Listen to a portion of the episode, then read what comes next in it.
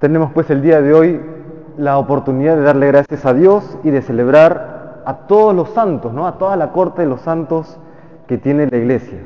Y vamos desde aquellos santos archiconocidos como por ejemplo San Francisco de Asís, San Ignacio Loyola, Santa Teresa de Jesús, pasando por aquellos menos conocidos, por los beatos, y llegando incluso a aquellos santos anónimos que quizás solamente eh, conoceremos en el cielo.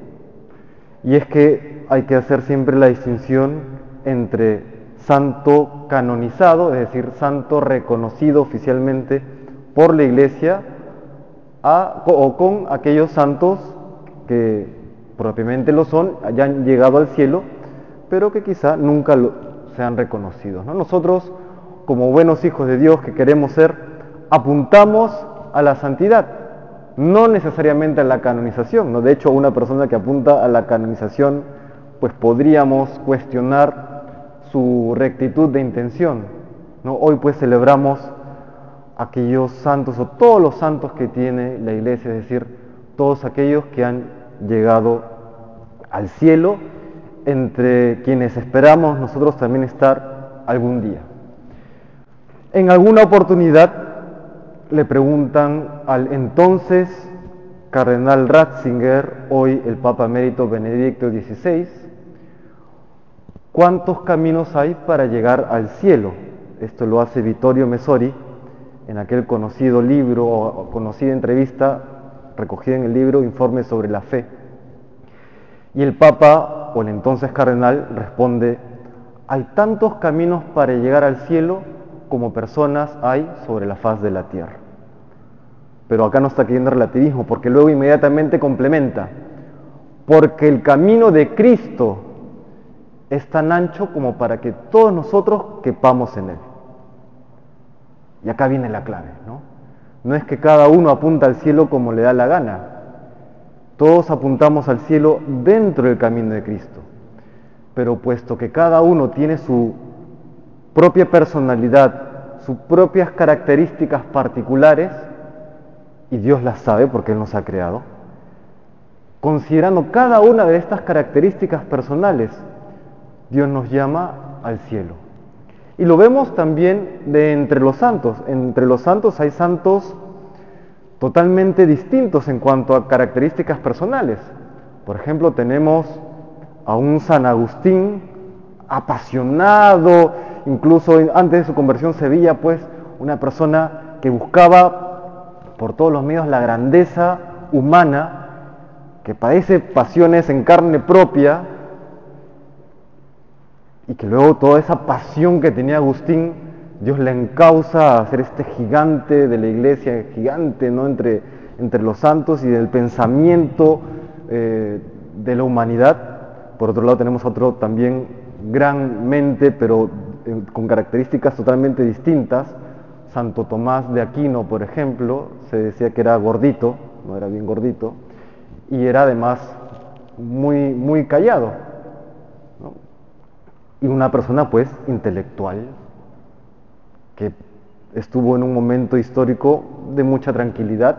San Agustín más bien estuvo en una época de guerra y eso también marca el temperamento de cada uno. Tenemos a un San Francisco de Asís, que quizá el santo más querido en, la iglesia, no lo sé, o por lo menos uno de los más carismáticos. Una persona de gran sencillez que abrazó la pobreza evangélica y al punto incluso que él, eh, en algún momento de la fundación de los franciscanos, él quería que sus, que sus frailes no estudiasen, sean pobres incluso intelectualmente. Luego ya San Buenaventura, San Antonio de Padua también comienzan a matizar.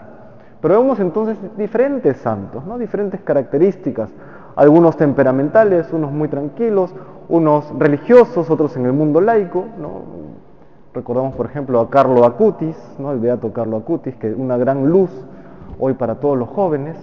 En fin, todos estos santos, ¿qué es lo que nos manifiesta? Por supuesto, nos manifiesta la grandeza a la cual está llamada la humanidad por la gracia de Dios, pero luego también nos manifiesta el triunfo de la gracia. Y quedémonos con eso, el triunfo de la gracia en la vida de cada uno de nosotros. Porque también ocurre, y quizá lo digo eh, como, un- como una experiencia personal, que cuando uno comienza el camino de la vida cristiana, uno entra con gran entusiasmo, ¿no? Porque claro, después de, de una primera conversión o de este encuentro con el Señor, uno siente que el corazón arde y que todo cambia, ¿no? Pareciera un, eh, un mundo lleno de luz. Y uno se propone, pues, "Ah, quiero ser santo de verdad. Y conforme comienza a pasar el tiempo, pues te das cuenta que las cosas no son tan fáciles, ¿no?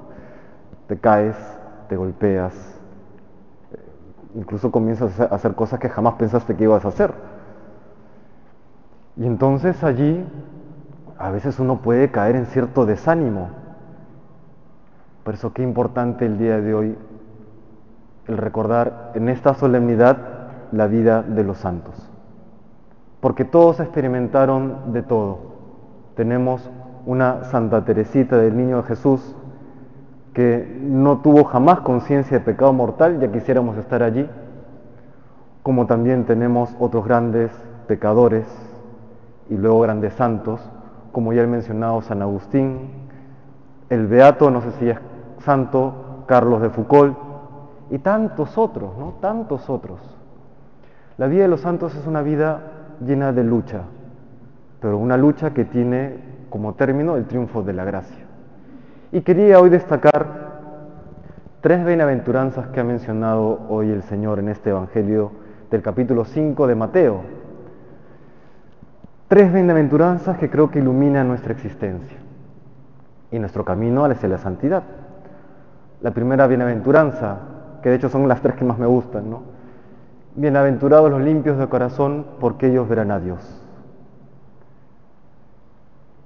El padre Arroyo Marín, que tiene un tratado sobre los dones del Espíritu Santo, menciona que este, el, el don del entendimiento perfecciona la virtud teologal de la fe, virtud teologal que nos permite ver la realidad con ojos sobrenaturales y que nos permite tomar buenas decisiones para nuestra propia vida espiritual.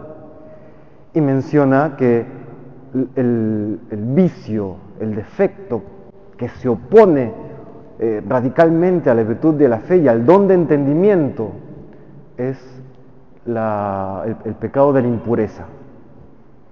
Porque la impureza es lo que nos mantiene rastreros.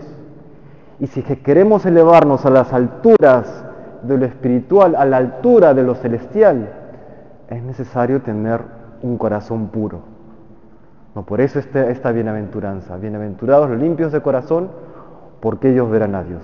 Ese esfuerzo de todos los santos por mantener un corazón puro y limpio. Me viene a la mente San Antonio Abad en su lucha por ser casto. Ya luego lo podrán buscar en internet. ¿no? San Antonio Abad. Otra bienaventuranza que también retrata lo que es la vida del cristiano. Bienaventurados los misericordiosos porque ellos alcanzarán misericordia.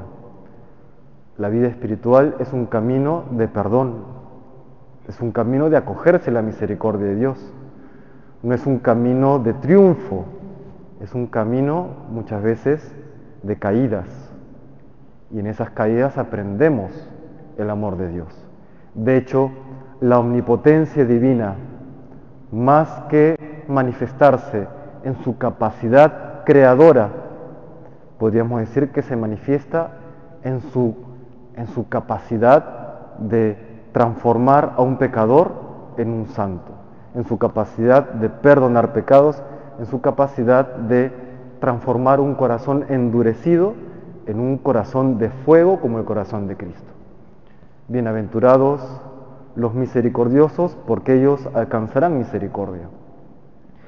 Y la tercera bienaventuranza que les quiero comentar, bienaventurados los que trabajan por la paz, porque ellos serán llamados hijos de Dios. Y estamos pues en un mundo en que falta paz.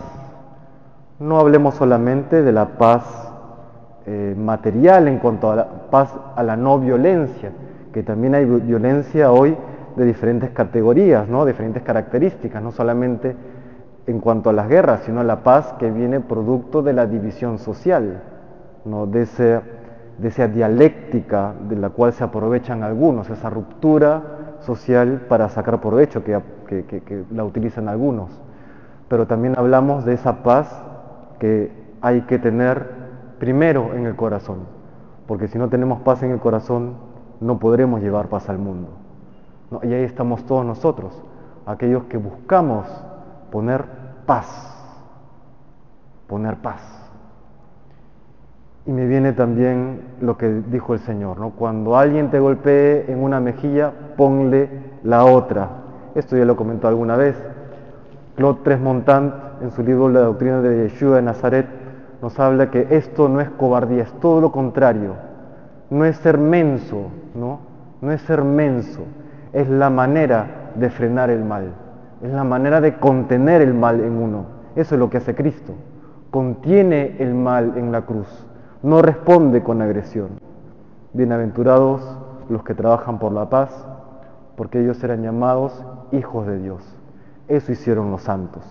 Y una última característica, o más bien una necesidad de todos nosotros para alcanzar esa santidad. En el año 2000, 2006, cuando entraban la promoción de consagrados a mi comunidad, a Santa, el padre Ignacio Mugiro, jesuita de Santa Memoria, manda un video dándole recomendaciones a aquellos que ingresaban a la vida religiosa. Y él les decía, yo les pido que aquellos que entran a la vida religiosa, y aplica a todos nosotros que queremos vivir la vida cristiana de verdad, yo les pido que sean apasionados por Cristo, que sean apasionados, porque en el mundo hay muchas pasiones, pasión por el fútbol, pasión por la comida, pasión por las mascotas, lo que tú quieras. Y es por eso que si es que uno no es apasionado por Cristo, las demás pasiones la terminan ahogando. Como menciona también el Señor en la parábola de, la, de, la, semilla, que cae en diferentes eh, calidades de terreno. Eso pues le pedimos hoy al Señor, ¿no? Que esta solemnidad, que esta fiesta infunda en nosotros esa esperanza teologal de saber que estamos llamados a la santidad. Todos nosotros, cada uno con nuestras propias luchas, con nuestro propio temperamento, con nuestra propia capacidad de incluso comprender las cosas divinas, porque en el elenco de los santos hay grandes santos con una elevación enorme, intelectual y teológica, como también otros muy, muy sencillos, muy, muy, ¿no? de, incluso lo que se llama la fe del carbonero, pero con, un, con una capacidad de amar enorme. Finalmente la santidad se determina por eso, ¿no? que tanto somos capaces de amar a Dios con todas nuestras vidas. Y acá nos viene nuevamente ese consejo del Padre Mugiro, sed apasionados por Cristo. Se lo pedimos pues al Señor con sencillez de corazón.